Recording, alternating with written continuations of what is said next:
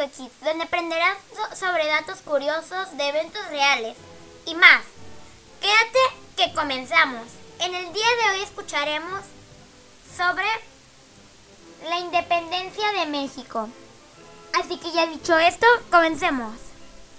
Allá por el año 1500, España era una nación muy poderosa. Conquistó y colonizó un nuevo mundo, que más tarde se conoció como América.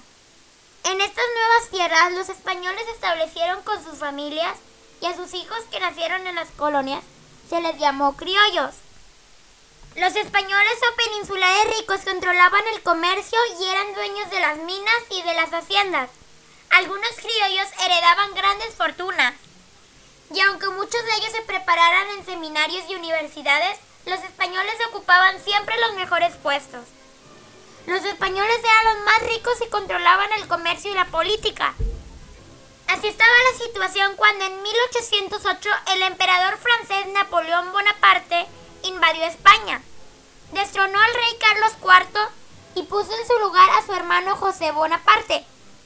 Al llegar a la Nueva España, noticias de lo que sucedió en la península, los criollos dijeron que no querían ser gobernados por un francés, querían nombrar un gobernante de la Nueva España, pero los españoles peninsulares se opusieron.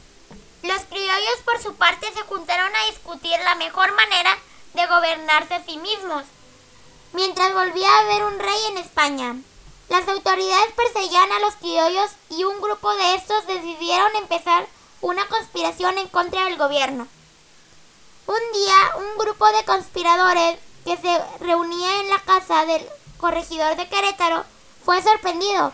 La esposa del corregidor, doña Josefa Ortiz de Domínguez, antes de ser aprendida, pudo dar aviso a otros conspiradores en Dolores y en San Miguel el Grande.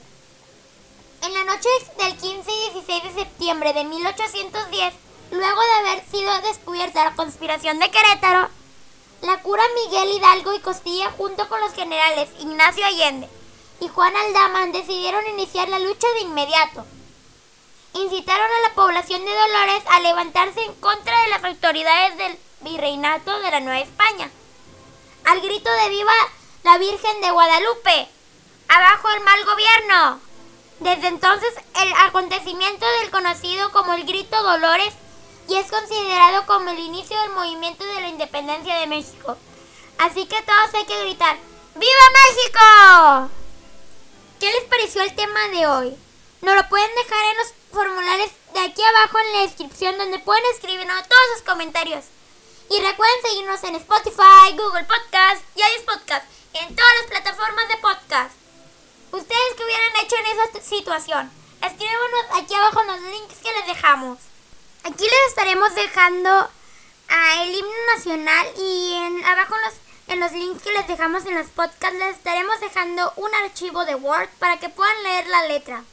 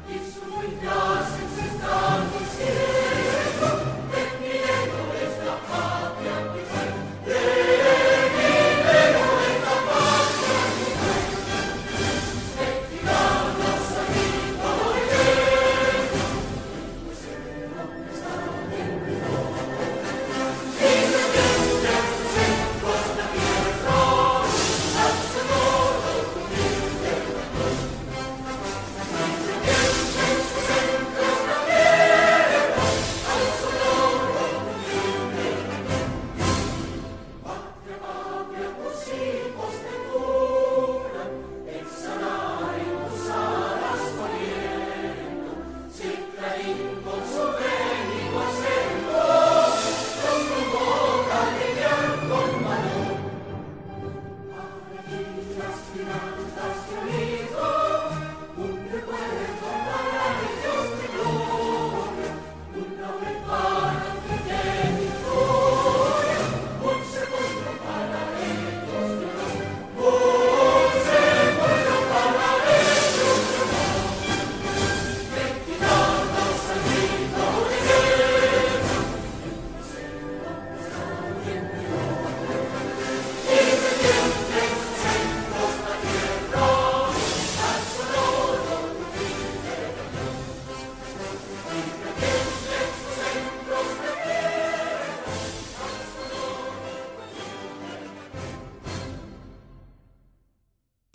recuerden, sigan aprendiendo.